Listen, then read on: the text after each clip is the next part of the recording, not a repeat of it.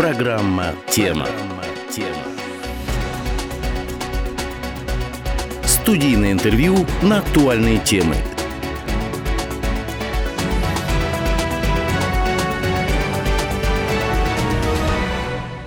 Здравствуйте, в эфире программа «Тема». Сегодня мы поговорим о правилах поведения при особом противопожарном режиме. Гость нашей студии – начальник городского управления ГУЧС Виктор Викторович Баранов. Здравствуйте. Добрый день.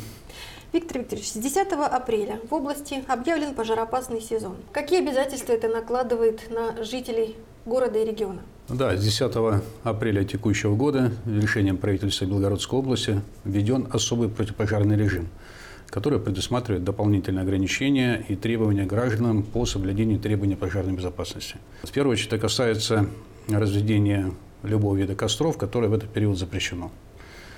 А, запрещается сжигание растительных остатков, пал травы, камыша, ограничивается а, посещение лесов, въезд транспортных средств в леса. И штраф, если в обычный период а, штраф составляет там порядка 2000 рублей, то в этот период особо противопожарный режим эти э, штрафные санкции увеличатся в два раза. В этот период особую опасность представляют ландшафтные пожары, да, в связи с наступлением теплой погоды и так далее. Какие риски это несет в себе? Да, действительно, э, в основном проблема стоит в том, что вот э, если мы говорим про территорию города Белгорода, то э, у нас определены 8 проблемных зон, там, где повышенный риск возгорания, ландшафтных возгораний. В первую очередь это трава сухая, это там, где произрастает камыш, ну и мусор, где иногда складируется несанкционированный мусор. Вот эти восемь зон, они имеют определенные площади, и э, мы на них обращаем вот пристальное внимание. Вот если в масштабах города Белгорода, какие-то районы а, но основные районы этих зон – это, в первую очередь, это район Дорогобужина, населенный пункт, это э, часть улицы Волчанской и улицы Донецкой, Пушкарная улица, угу. это вторая зона. Северского донца, да? Да, также зона – это э, улица Губкина э, за гаражами и улица Газовиков, вот этот яр известный. Вот. Кроме того, значит, в зоны риска попадает у нас юго-западный район, Частный там, сектор, где да? Да, 8 марта улица, Дальняя Садовая, вот. Также значит, подвержен риску, повышенному риску возгорания район улицы Сумской, Болховец. Вот. Э, и э, наиболее такой проблемный участок, где большое количество камыша, его порядка 200 гектар, это э, улица Студенческая, индустриальная, речная, Трунова. Вот этот угу. участок, молодогвардейцев в том числе. Где вот я посмотрела камыш. региональную статистику. С начала года в регионе произошло уже более 500 ландшафтных пожаров. Какая ситуация в Белгороде? А, на сегодняшний день на территории города произошло 31 ландшафтных возгораний. В основном это большая часть это сухая трава, вот 13 случаев камыша и 7 случаев горения мусора. Насколько масштабные они были, каковы причины возникновения? Общая площадь э, составила около 5 гектар выжженных территорий. Но это немало. Это немало, да. Вот. И, собственно, э, большей частью э, причиной данных возгораний является человеческий фактор, то есть это или неосторожное обращение с огнем, или, собственно, поджог. То есть это уже, в принципе, прямой путь к уголовному делу, да? Если... Да, если данные э, деяния человека, который совершил поджог, привели к значительному материальному ущербу или э, стали угрозой жизни и здоровья человека, то вплоть до уголовной ответственности. Тут даже если не брать в расчет угрозу жизни и здоровью человека, ведь наносится непоправимый вред природе, экологии, животному, окружающему миру. Абсолютно, правда же? абсолютно правильно, да. Мы наблюдаем во всем мире сейчас. Э, не так давно в Сибири полыхали пожары, в Австралии катастрофа полная экологическая тоже, вплоть до того, что виды исчезают, да, некоторых животных с лица Земли. Да, действительно, вот это вот э, старая традиция почему-то сжигать э, траву прошлогоднюю, да, и быстрее, значит, будет произрастать новая трава. Но это заблуждение. Когда сжигаем мы сухую траву, когда она горит, в ней погибает все живое. Восполнить природа не предусматривает вот такие, э, такое воздействие да, к себе, такое небрежное отношение, поэтому э, процесс возобновления там, живого на этом участке, он достаточно длителен, а порой и невосполнимый. Вот, поэтому... Буквально недавно тушили такой ландшафтный пожар в районе Чернобыльской АЭС. Причем тушили долго, как сообщают СМИ, 10 дней да, не могли потушить пожар. Тоже причина поджог и, в общем-то, грозила такой глобальной катастрофой, поскольку там же рядом расположены и хранилища с радиоактивными отходами.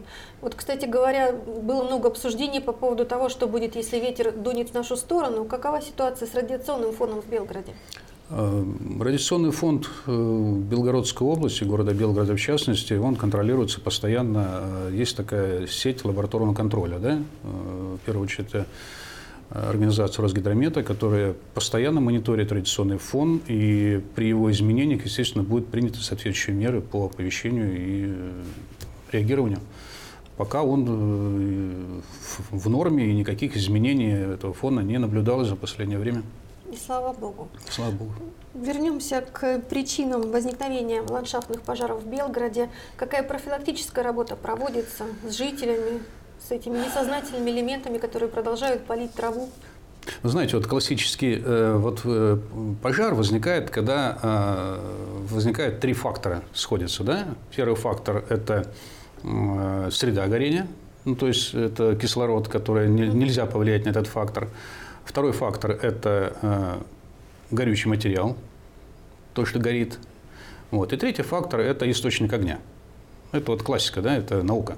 Если не можем мы повлиять на э, первый фактор, это э, среда горения, то ну, вот на этих факторы, часть касающаяся значит, среды э, горючего материала, а в данном случае это как раз от сухая трава, это камыльш, это мусор – вот, мы обязаны влиять напрямую путем э, покоса, путем ликвидации вот этих свалок. Вот, э, и фактор – это источник огня, еще повторяю, в большинстве случаев это человек, Поэтому наша задача вот, э, убедить и довести до сознания всех без исключения граждан, всех возрастов, детей, взрослых, пожилых, потому что вот Э, часто э, виновниками становятся именно люди старшего возраста, которые вот следуют традиции, вот сжигают эти растительные остатки у себя на участке, потом этот огонь распространяется. Вот буквально недавно был зафиксирован случай, когда пожилая женщина сжигала растительные остатки у себя на огороде, и при ветре значит, э, горение распространило уже за пределы ее участка, и была угроза переход этого огня на соседские участки, соответственно, угу. там и угроза строениям, и людям прямая Давайте была. еще раз повторим регламент действия в таких случаях. Вот очень часто в микрорайонах ИЖС, о которых вы уже упоминали, да, соседи начинают палить траву, ветки, остатки мусора. Каков регламент действия в данном случае? Вот сосед что-то палит на своем участке, ветер дует в сторону соседского дома, и такое ощущение, что горит сам дом, люди задыхаются, выскакивают на улицу, куда звонить, что делать, обращаться. Действия гражданина очень должны быть просты. Ну, во-первых, он э, начнем с того, что должен себя начать, да, то есть самому не допускать вот этих нарушений требований безопасности, сжигать растительные остатки ближе 50 метров от строения – это уже нарушение закона.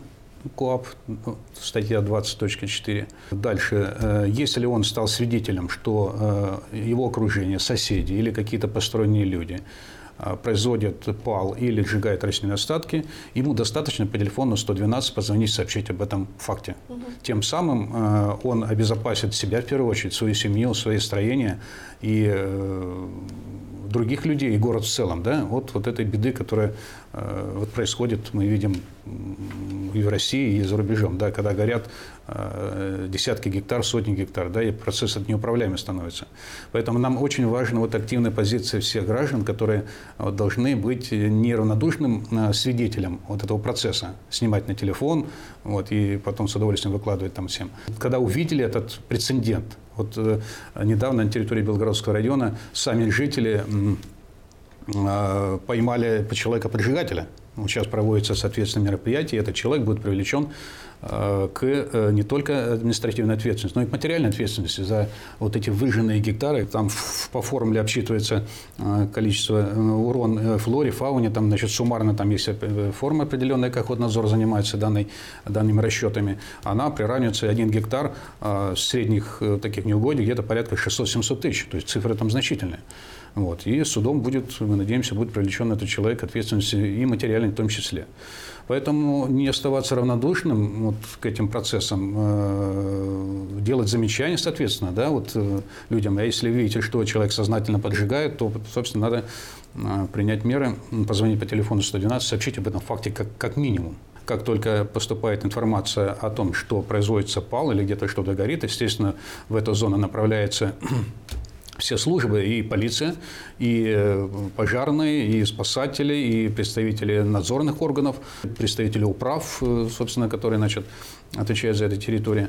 Вот, и они комиссионно будут э, пожарные тушить, соответственно, полиция будет заниматься расследованием, а, принимать ну меры. Вот да. Наказание рублем, наверное, действительно одно из самых эффективных. Давайте еще раз озвучим суммы штрафов, особенно в пожароопасный период.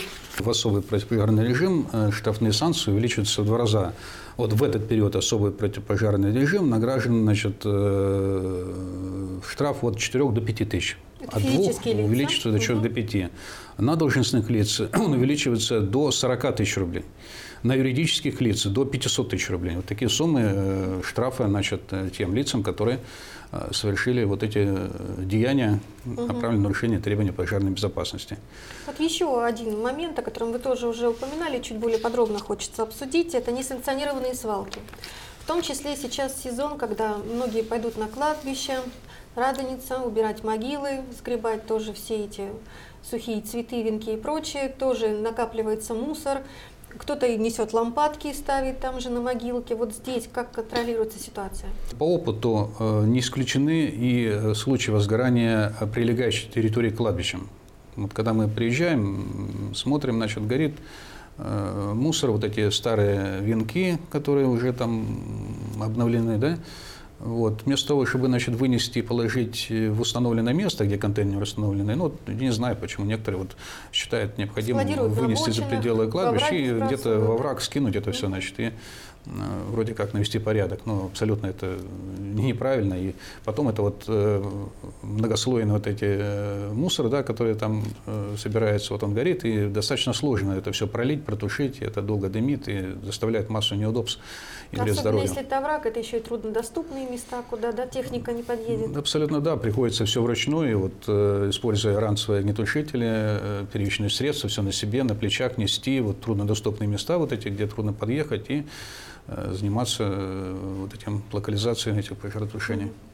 Как вообще фиксация контроля осуществляется? Система «Безопасный город» задействована? В этот период у нас практически все э, системы видеонаблюдения, которые у нас имеются, я напомню, у нас и порядка 120 вот этих комплексов стоят, они сейчас э, направлены и мониторят именно вот те районы, которые я упомянул чуть выше, где возможно возгорание э, сухой растительности. Операторы круглосуточно ведут за этим наблюдение, и э, как только видят подозрение на что есть возгорание, соответственно, делается расчет, определяется точка данного горения, и туда направляются мобильные бригады расчета. Их, напомню, у нас ежедневно 5 мобильных бригад в этих зонах дежурят практически круглосуточно. В этих же зонах у нас находятся наблюдатели, то есть люди, которые назначены и ведут постоянное наблюдение за обстановкой на данной, на данной территории. Они активно общаются с людьми, которые находятся в этой зоне, там занимаются э, земледелием или значит, отдыхают, э, рыбаки в том числе.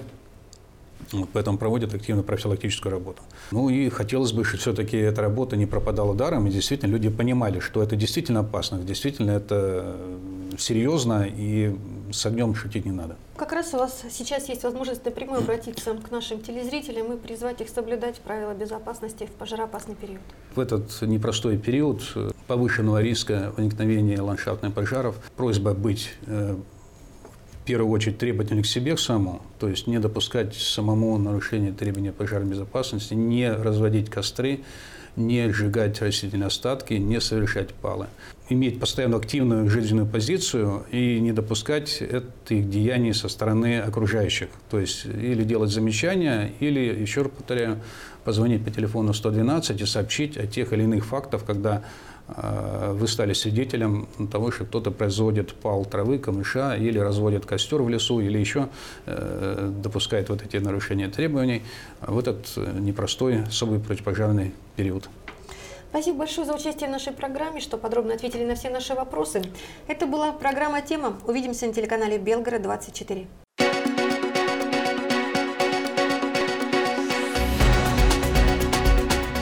Тема. Всегда есть о чем поговорить.